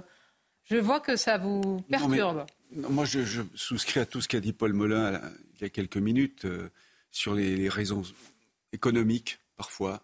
Ah oui. Sociales. Oui, sur crise du logement, inflation. Ben, évidemment, vous avez raison. Et sociétales. Ah individualisme. On a envie de profiter de la vie plus longtemps sans enfants. Donc, l'infertilité croît avec l'âge, qui fait que comme les femmes veulent avoir des enfants plus tard, elles ne sont pas toujours aussi fertiles qu'elles le souhaiteraient. Mais de toute façon, on ne peut pas obliger les gens à avoir des enfants. Donc je viens au, sujet subséquent de, de l'immigration. Qu'on le veuille ou non, qu'on le veuille ou non, ça a commencé en Allemagne, ça a commencé en France, ça a commencé en Italie, où même Madame Meloni, qui a été élue sur un programme très euh, anti-immigration, est obligée de reconnaître que l'Italie a besoin de faire venir des immigrés. Le CNPF, le MEDEF, pardon, M. Patrice Martin a dit lui-même il y a quelques semaines que la, c'est Patrice Oui, oui, Patrick Martin. Martin, euh, vous avez entièrement raison, des millions hein, pour 2030 de, migrants, euh, mais pour des besoins économiques. Il ne faut pas se voiler la face, il ne faut pas se cacher la réalité c'est très démagogique de dire non, non, on ne veut pas d'immigration, il faut que les femmes fassent des enfants. Vous n'obligerez pas les femmes à faire des enfants si elles ne veulent pas en faire. Ainsi, avoir une politique incitative plutôt que désincitative. Bien sûr, bien sûr. C'est d'ailleurs que, depuis François Hollande, il y a quand même eu un, ah, un, décrochage. Et, mmh. on peut le rappeler, ça et le changement de la, modulation des allocations familiales, comme on appelait ça. Mais il faut bien sûr encourager la natalité parce que la démographie est à la base de, de, l'essor économique. On ne peut pas obliger, mais moi je trouve que c'est aussi une question quand même de. Vous avez raison, pardon, sur les questions euh, économiques. Évidemment, la crise du logement, inflation. Mais la, fécondité n'est pas qu'une question économique, heureusement. Et donc, il y a une question aussi d'avenir, de croyance en l'avenir, de continuité de vous-même, d'individualisme ou pas. Non, ça se pose, euh, général. Et quand on parle d'individualisme, je, je, cite souvent Michel Kluska, qui, donc ce sociologue euh, marxiste qui parlait de l'avènement de l'individu roi, cet humanoïde libéral libertaire errant dans l'environnement euh, dans un environnement hédoniste et faussement universaliste. Bon, on y est. Donc pour moi, l'infertilité, elle est surtout spirituelle aujourd'hui, parce que le rapport à la vie, posons-nous les vraies questions. Euh, notre société est mortifère. Elle, met en avant des questions. Attention, c'est extrêmement sensible, mais, la question de la vie n'est plus devenue centrale. C'est extrêmement curieux qu'une société euh, parle de fin de vie ou d'IVG. Attention, j'aborde la question avec beaucoup, beaucoup de prudence. Mais à côté de ça, l'amour de la euh, la volonté de transmettre, le fait d'avoir un lignage, euh, de partager de fait que, cette France, quand on dit que la France doit rester la France, euh, ben, il faut la transmettre. Et alors, je ne suis pas contre des apports extérieurs. Bon, ils, seront, ils, continueront, ils continueront, mais, mais il ne doit pas être le substitut. Et maintenant, je terminerai sur un point. Moi, je rencontre beaucoup de femmes. Comme ça, je discute. Enfin, ce n'est pas les femmes qui veulent pas avoir d'enfants. Ce sont les hommes. Il y a aujourd'hui l'homo occidentaliste, il s'est effondré, il assume, il s'engage plus, il est bon, il est léger. là, vous avez raison, il y a un déficit d'espérance. Je cherchais le mot pour la suite en réalité, mais vous avez raison. C'est d'abord un homme. La légèreté de l'être. À deux, quand même, enfin, dans la plupart des cas. Vous savez, le premier homme politique qui a parlé de natalité, c'est Michel Debré. Ah. Et il avait, il a eu cette phrase euh, J'appelle les Français à faire des enfants sur une grande échelle. les canards enchaînés avaient titré le Premier ministre invite les Français à un exercice périlleux. Mais ça, ah, génial Ah, génial Merci, merci, je, ne la connaissais pas. Mais moi, euh, pour que la France, quand, le président a dit cette phrase, pour que la France reste la France, je dis, un pays qui vit et qui ne veut plus faire d'enfants, c'est un pays qui s'efface lui-même, en réalité. Qui, moi, je pense que ce pas trop le problème de l'immigration, c'est... C'est le problème est intrinsèque. C'est comme tout à l'heure l'intégration et l'assimilation. C'est d'abord s'aimer mm. soi-même. C'est lié. Ah, oui, mais bon, pardonnez-moi. Mais c'est agréable de faire des enfants. Merci, Général. non, mais... Sophie Audiger. Attention, Général.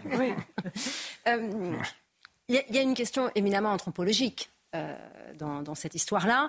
Et puis, euh, je crois que c'est Emmanuel Todd hein, qui avait mené un travail quand même assez pointu là-dessus, il y a quelques années déjà, où il avait démontré qu'à partir du moment où le niveau d'instruction des femmes s'élevait, évidemment, elles faisaient moins d'enfants. Donc il y a effectivement un, lien de causalité une corrélation entre le niveau d'instruction euh, des femmes et puis euh, le fait qu'elles fassent moins d'enfants. Ce même Emmanuel Todd qui vient de sortir un livre où il montre effectivement que le recours à l'immigration massive pour régler des problèmes d'emploi est en fait une forme d'esclavagisme ou de colonialisme inversé. Je pense que c'est important aussi de rechercher en soi euh, dans son pays la possibilité euh, de régler les problèmes euh, en interne, si je puis me permettre. Ce que je voudrais dire également, c'est que moi, je suis très gênée par ce féminisme délétère qui nie euh, la différence des sexes, qui nie une identité sexuée différente entre les femmes et les hommes.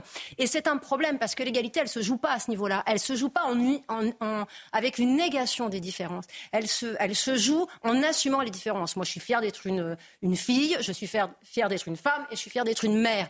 Par contre, ça ne me viendrait pas à l'idée de donner des leçons à une personne qui, pour des raisons de foi, serait contre l'IVG, même si moi, je ne le suis pas. Ça ne me euh, me viendrait pas à l'idée de donner des leçons à une femme qui me dirait écoute, moi, je ne veux pas avoir d'enfants, je n'ai pas ce désir-là. Par contre, j'adore mes neveux, etc. Et je joue un rôle d'éducation avec eux. Je veux dire, qui je serais pour donner des leçons là-dessus Par contre, là où ça me dérange, c'est quand on, me, limite à un utérus. un utérus, là, je dis non. Je ne suis pas d'accord. Je veux dire, je suis une femme et c'est un peu plus que ça.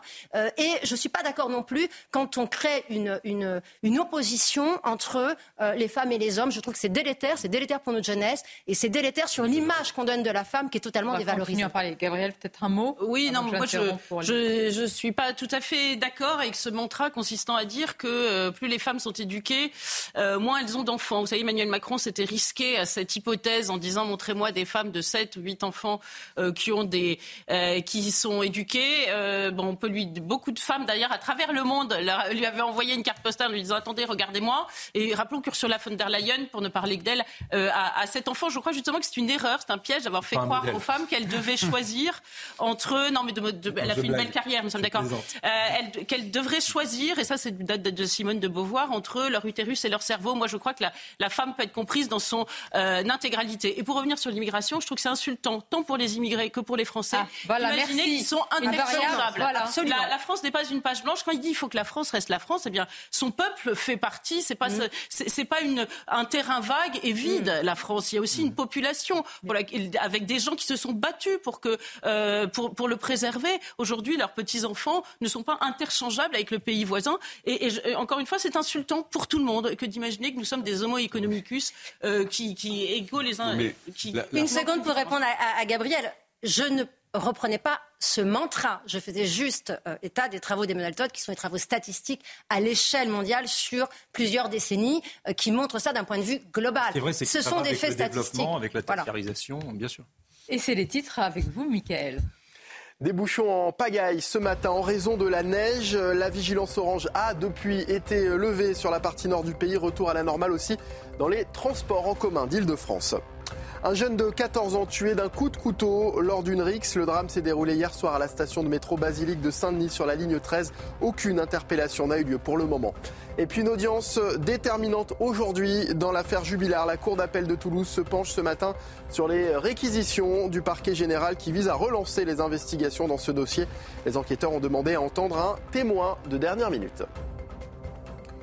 Merci à vous, euh, Mickaël. Nous parlions tout à l'heure en début de cette émission du malaise des, policiers. Je vous le disais, il y a de nombreux facteurs. Il y a d'abord une violence euh, euh, grandissante et quotidienne à leur égard. Il y a le sujet des, Jeux olympiques, il y a beaucoup de choses et nous sommes justement, d'abord nous sommes avec nos journalistes dans ces rassemblements de policiers aujourd'hui et nous sommes avec Fabien Van Emelric. Merci d'être avec nous, qui est secrétaire général du syndicat de police Alliance. D'abord, première question, Monsieur Van Emelric, jusqu'où peut aller votre colère? Ah bah on peut aller bien loin. Bonjour, déjà merci pour votre invitation. On peut aller bien loin au niveau de la colère. Euh, c'est une première étape. J'espère qu'on sera entendu dès la première étape, mais on ira jusqu'au bout. Euh, on avait sept ans pour préparer ces Jeux Olympiques. On est à six mois euh, du début de la cérémonie et à trois mois et demi de l'arrivée de la flamme à Marseille. Et au final, le policier ne sait toujours pas à quelle sauce il sera mangé, comment il va pouvoir travailler, qu'est-ce qu'il va pouvoir faire, où et avec combien d'heures. Donc il y a un moment où même si l'administration ne rime pas avec anticipation, il serait peut-être il serait peut-être temps, pardon, de se secouer. Euh, accumulation de beaucoup de choses, je le disais, Fabien Van Emelric, il y a, euh, on va en parler, hein, les Jeux Olympiques, il y a la violence, il y a beaucoup de choses. Il y a une administration qui ne vous donne pas aussi euh, des réponses. Pardonnez-moi pour l'expression, ils sont rincés, les policiers, aujourd'hui. C'est vraiment un état de fatigue qui n'est pas passager, c'est quelque chose qui est profond. Ah, mais je crois que votre expression convient complètement à l'état d'esprit de nos collègues. Euh, aujourd'hui, nos collègues, je vais même en rajouter, ils sont essorés. Ils sont essorés moralement, physiquement, psychologiquement. Nos collègues n'en peuvent plus. Ça fait des années, des années que ça dure. Sur les quatre dernières années, ils ont vécu les pires mouvements. Ils n'ont pas pu se reposer. Ils n'ont quasiment pas eu de congé. Et aujourd'hui, on va leur dire, les Jeux Olympiques, il va falloir les faire. Mes collègues sont professionnels, mais on leur donne pas l'accompagnement social nécessaire. On leur donne pas des conditions de travail adéquates. Et encore pire, on les rémunère même pas pour l'instant en tout cas. Euh, les policiers, bah, il faut le rappeler quand même, Fabien Van que ça tombe sous le sens, sont d'abord, bah, ce sont des pères et des mères de famille comme les autres qui veulent aussi organiser un peu leur, vie, leur temps libre. On vous annonce des vacations, je crois, de, 12 heures. Mais comment ça va se passer? Je comprends pas, parce qu'il y a quand même un euh, ministre de l'Intérieur quand même qui, euh, qui fait attention à ces troupes. Est-ce que ça bloque au niveau de l'administration?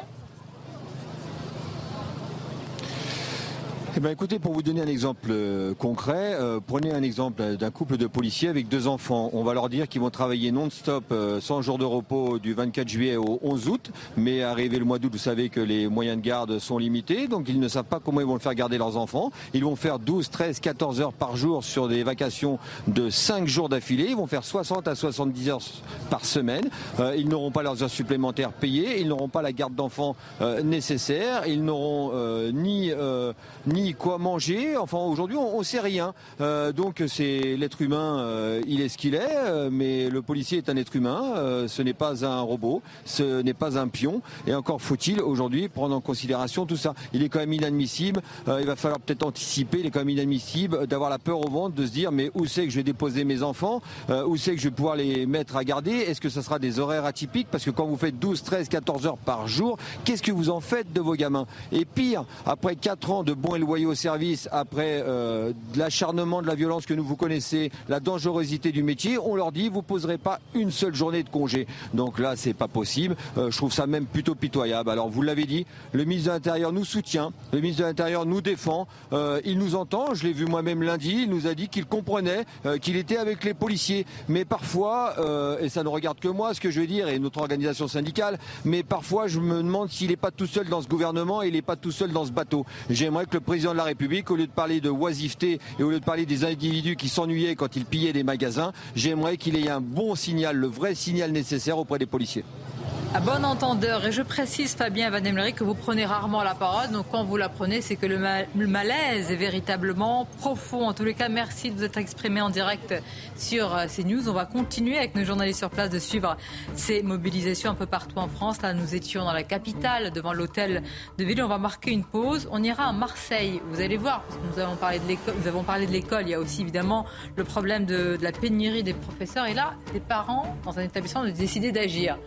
J'aime bien comment, parce que c'est quand les parents euh, prennent les choses en main, alors parfois, attention, parce qu'il ne faut pas trop qu'ils soient au centre de l'école, mais ils trouvent des solutions et puis on ira, puisqu'on a un spécialiste S-monarchie ici. Absolument, absolument. Mais le, je, vous avais caché ça. Que la tenue va avec euh, le sujet. Voilà, exactement. Un peu, ça, oui, ça peut être britannique, tout à fait. Oui, ça peut être austro-britannique, austro, britannique bon, nous serons avec un vrai spécialiste quand même. Hein. C'est toujours mieux qui est Bertrand Deckers, qui est un conteur oui. de la monarchie. Il y a beaucoup de talent, j'ai déjà entendu, il est très talentueux. À tout de suite. Merci d'être avec nous. On a évoqué beaucoup de sujets depuis le début de cette émission. La colère des policiers, la natalité, l'immigration, les émeutes, la conférence de presse du président de la République. Donc, vous m'accorderez mon quart d'heure, ah. euh, Kate Middleton et la monarchie britannique. Definitely. I agree. Thank you, Et surtout avec Bertrand Deckers. Bonjour, Alors, Bertrand, je l'adore parce que c'est un conteur.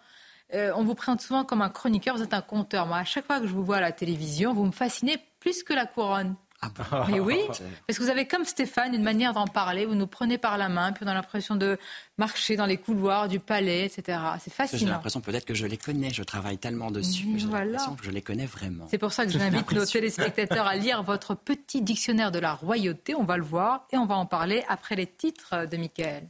L'île de France s'est réveillée sous la neige ce matin avec les complications qui vont avec hein, sur les routes et dans les transports. Retour à la normale depuis sur la partie nord du pays. L'épisode neigeux se concentre maintenant sur le centre-est du Cantal à la Haute-Savoie. Des, perquisitions ont été menées lundi au ministère des Finances dans le cadre du transfert en 2017 de Neymar au PSG. Il s'agit de savoir si une faveur fiscale a été accordée au club de la capitale lors de ce transfert qui reste aujourd'hui le plus cher de l'histoire et qui avait coûté au PSG 222 millions d'euros. Et puis 7 Français sur 10 ne veulent pas favoriser l'immigration pour assurer l'avenir démographique du pays. C'est ce que révèle notre dernier sondage CSA pour CNews Europe 1 et le JDD. Et à choisir, les personnes interrogées préfèrent en majorité faire appel à l'immigration européenne. Merci Mickaël, à tout à l'heure. Je vais préciser quelque chose à nos téléspectateurs. Quand j'ai annoncé qu'on parlerait de la monarchie britannique, nos invités, calés sur beaucoup de sujets, m'ont dit, mais enfin, on va vraiment en parler. Et bon, j'ai compris qu'il n'y avait pas beaucoup d'appétence. Seulement, pendant la pause, ils n'ont pas arrêté de parler de la monarchie. Vous voyez que ça nous intéresse. Ah ben voilà. Donc, c'est comme quand vous voyez un magazine, je ne vais pas citer lequel, euh, sur euh, certains généraux sur euh, peut-être parfois la vie privée de ces têtes couronnées qu'on laisse traîner. Personne ne veut le lire, mais après, euh, tout le monde sait de quoi il s'agit. Il est bien écorné. Non, c'est pas votre. Non. Non, non, non, c'est pas ma tasse de. Ah, ben quand même, le sacré, la monarchie. Le sacré, la monarchie. Oui, la République est sacrée aussi. je n'y arriverai pas. pas de conversion en direct et pas de prosélytisme de ma part. Peggy a tout dit. Eh oui. Notre République, le Royaume de France. Bon, alors, on, lit Peggy et on lit Descartes avec mon petit dictionnaire de la royauté. Merci d'être là, Bertrand. Alors, qu'est-ce qui se passe? Bah, Alors, un peu panique en effet au royaume ah. d'Albion pour l'instant. Vous pouvez nous raconter parce que tous nos, tous nos invités ne sont pas au fait. Hein, Vous savez, le roi Charles III n'a cessé pour militer pour une monarchie vraiment réduite, restreinte. On disait presque une monarchie au pas sec et à l'eau. Tout cela coûte trop cher. Allez, on réduit, on réduit, on réduit. Et eh ben on a tellement réduit que là, en effet, Kate Middleton, donc, qui est princesse de Galles, qui est donc l'épouse de William, le prince de Galles, donc qui est l'héritière, l'héritière du trône en quelque sorte via son mariage, eh bien a été hospitalisée hier pour ce que l'on croit savoir être une diastase abdominale. Alors je ne suis pas médecin, mais c'est quand même assez sérieux, puisque ce que l'on sait de sources sûres communiquées par le palais de Kensington, c'est que 15 jours d'hospitalisation et 3 mois d'arrêt total. On est donc vraiment sur une très lourde intervention chirurgicale. Et 90 minutes plus tard, c'est le palais de Buckingham cette fois qui communiquait. C'était vraiment une journée noire hier euh, en Angleterre pour nous dire que le roi, alors lui, sera opéré la semaine prochaine d'une hypertrophie de la prostate. C'est elle qui m'intéresse qui est un problème purement euh, masculin. mais, il va arrive aussi... à cet âge Oui, c'est vrai. mais il va, aussi, il va aussi devoir être hospitalisé et il va y avoir un problème parce que la couronne est en train de perdre un petit peu bah, les deux joyaux les plus précieux du clan. Puisque le roi n'étant plus là et Kate n'étant plus là non plus, William a dit qu'il levait totalement le pied pour être aux côtés de son épouse. Se pose vraiment une question qu'adviendrait-il si voilà, il y avait des décisions hâtives à devoir Et le pays va, va tenir, si je puis dire. Mais quelque chose qui, me, qui, qui nous intéresse, qui nous interpelle, nous qui sommes adeptes de la série The Crown. Quand il se passe quelque chose, on voit bien qu'il y a des conciliabules, les communiqués, il y a beaucoup de conseillers. Là, il y a eu un communiqué qui n'a pas du tout arrêté les rumeurs et les spéculations. Au contraire, ça a nourri le, système. Pourquoi, pourquoi c'est Qu'est-ce qui ne va pas? C'est une erreur, selon moi. C'est une erreur. Ah. Autant le palais de Buckingham a été totalement transparent par rapport à l'intervention du roi qui vous passionne très peu, qui est cette hypertrophie de la prostate. Il a dit ce n'est pas très grave, il va être opéré, ça va être très vite réglé. Autant le palais de Kensington, en charge de la communication du prince et de la princesse de Galles, est resté très très flou. Il y a eu un premier communiqué qui est tombé à 14h17 très exactement et qui nous dit voilà, la princesse a été hospitalisée, c'est important, en effet, on parle d'un problème abdominal, on parle, je l'ai dit, de 14 jours d'hospitalisation de 3 mois, sans un seul mot de plus, laissant planer en effet un doute et une panique absolue, puisque dans les minutes qui ont suivi, très vite, et bien sur, sur les, les tweets et les réseaux sociaux, est apparu le mot tumeur cancéreuse, à tel point que la communication a dû se remettre en branle, a communiqué en disant nous tenons à faire savoir qu'il ne s'agit nullement d'un cancer. Mais vous savez qu'est-ce que ça montre?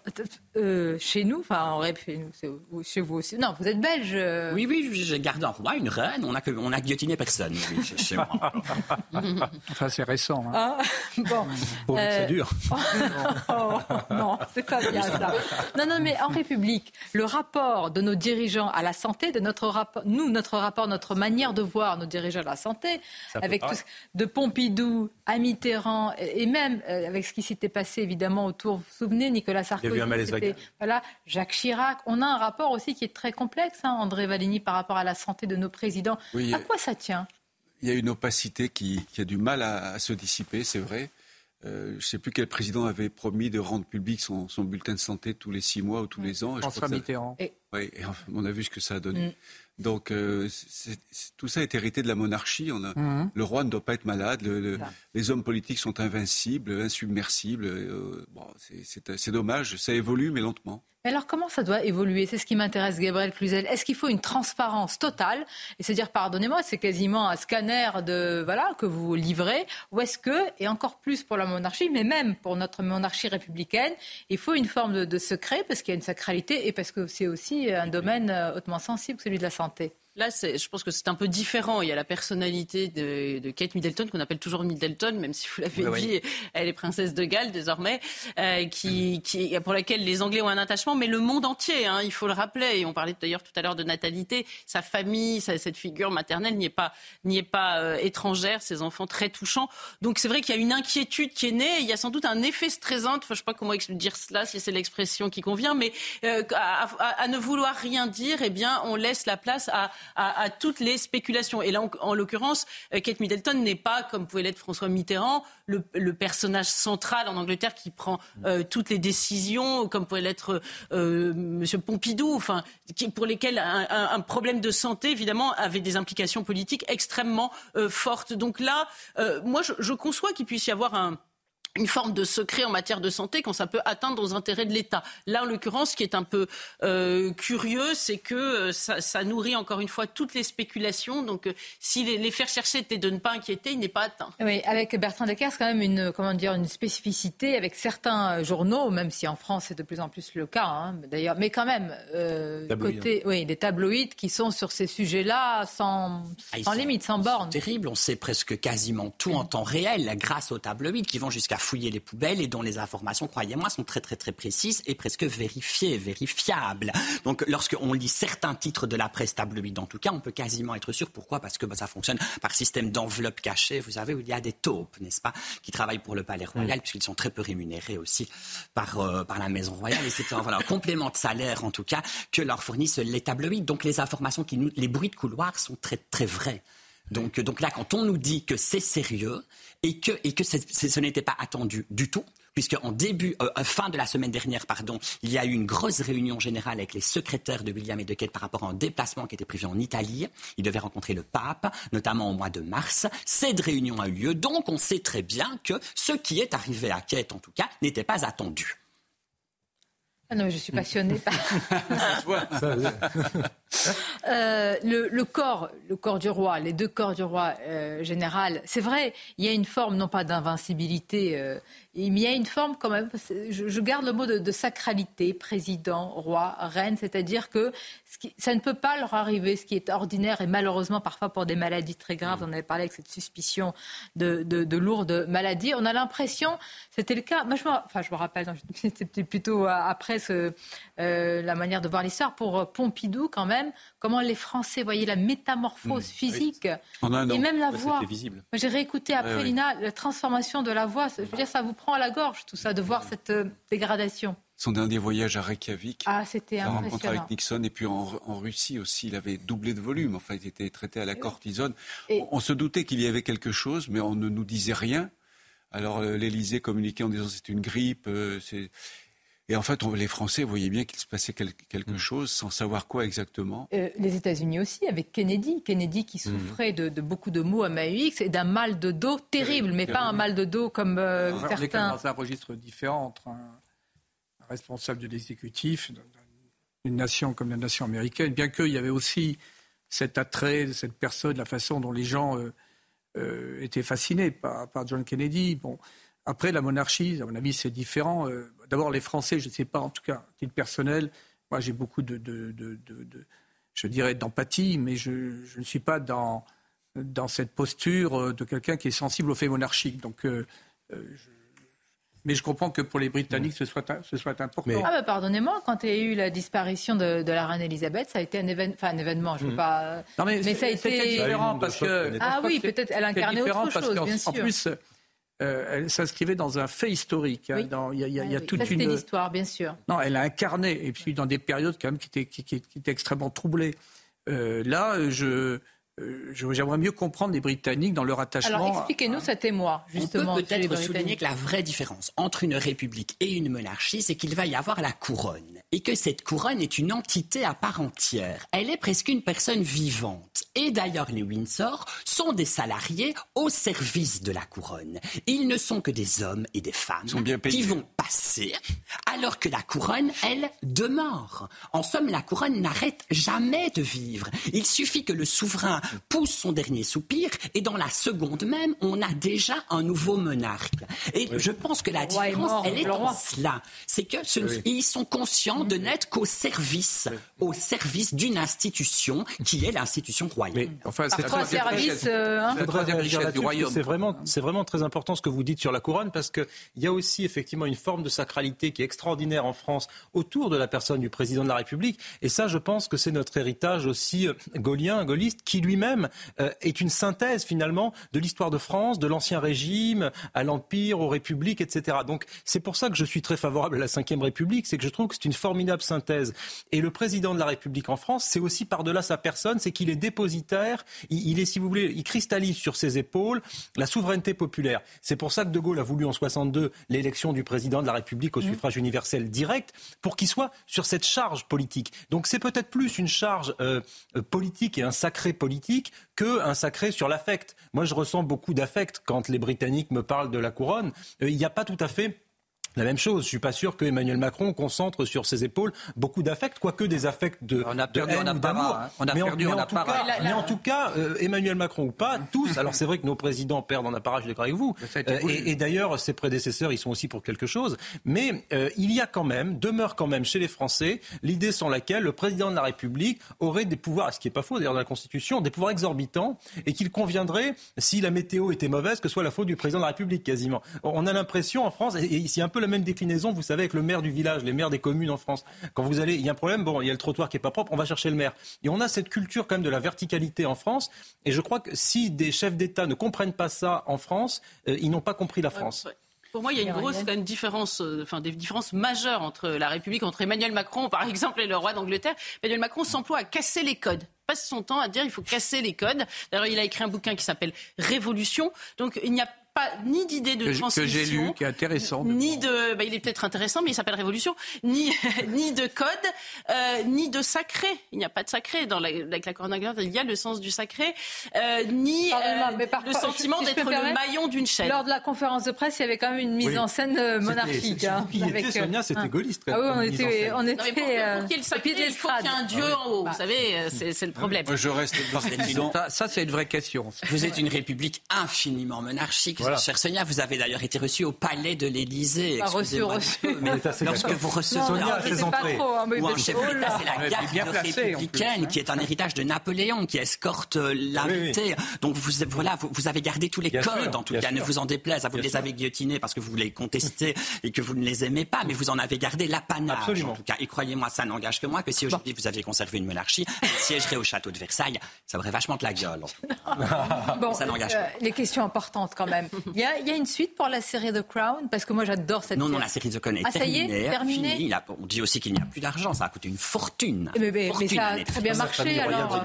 Qui l'a, qui l'a regardé Quel a été le. Ah bah, euh... se penche peut-être sur un film, il y aurait peut-être ah, un film. Il faudrait alors prendre l'actrice qui est mon actrice préférée, ça n'intéresse que moi, mais qui a joué le rôle de Margaret Thatcher qui est exceptionnelle. Ah oui, oui, oui, ah oui, oui. Gillian Anderson, Absolument. Margaret Thatcher, non, mais incroyable. Toutes, ah non, mais elle, dans au numéro 1. est magnifique. Elisabeth Debicki dans le rôle de Diana est stupéfiante.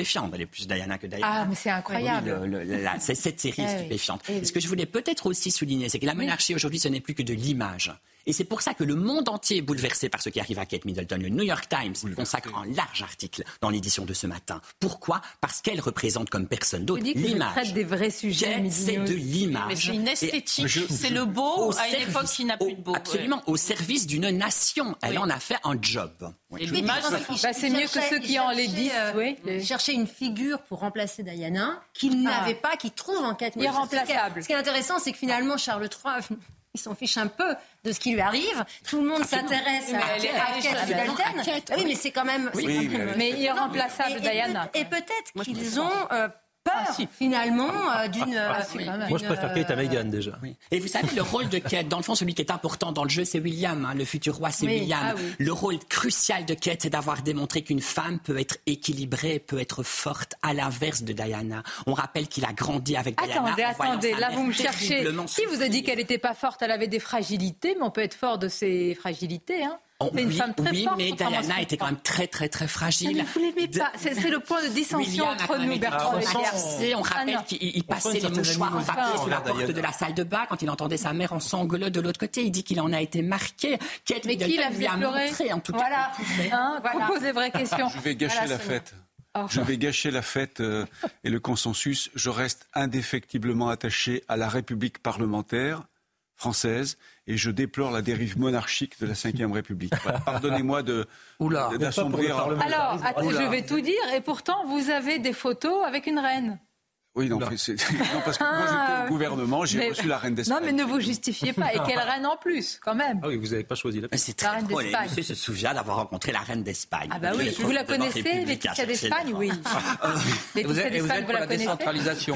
J'ai rencontré. Il faut lire Fernand Brodel qui disait que ancienne journaliste très populaire, comme vous, Sonia d'ailleurs. Votre reine.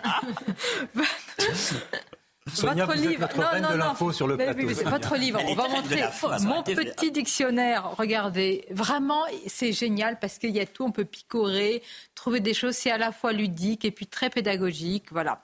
Il y a tout dans ce petit livre. Merci Bertrand Descartes. Merci à vous. Vous reviendrez pas seulement que quand il y a des maladies ou des, des ah, quand il y a des. Venez il y a un mariage en vue bientôt.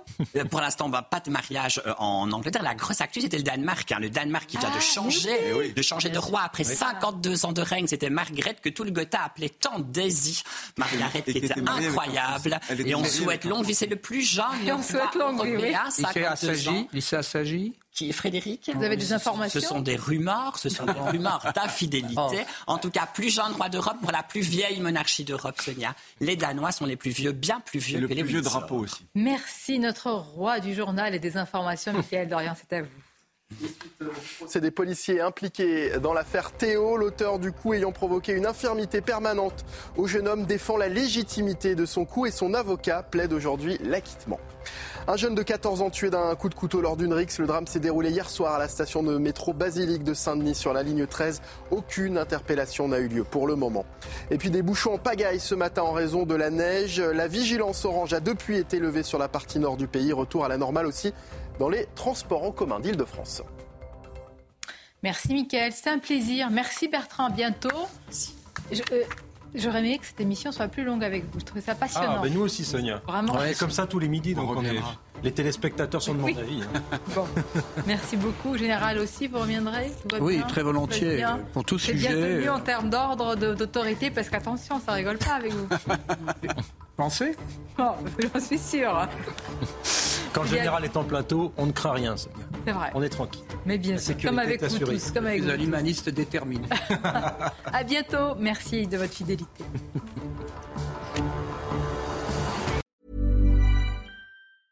Hi, I'm Daniel, founder of Pretty Litter. Did you know cats tend to hide symptoms of sickness and pain? I learned this the hard way after losing my cat, Gingy. So I created Pretty Litter, a health monitoring litter that helps detect early signs of illness by changing colors, saving you money and potentially your cat's life. Pretty Litter is veterinarian developed, and it's the easiest way to keep tabs on your fur baby's health right at home. Go to prettylitter.com and use code ACAST for 20% off your first order and a free cat toy. Terms and conditions apply. See site for details.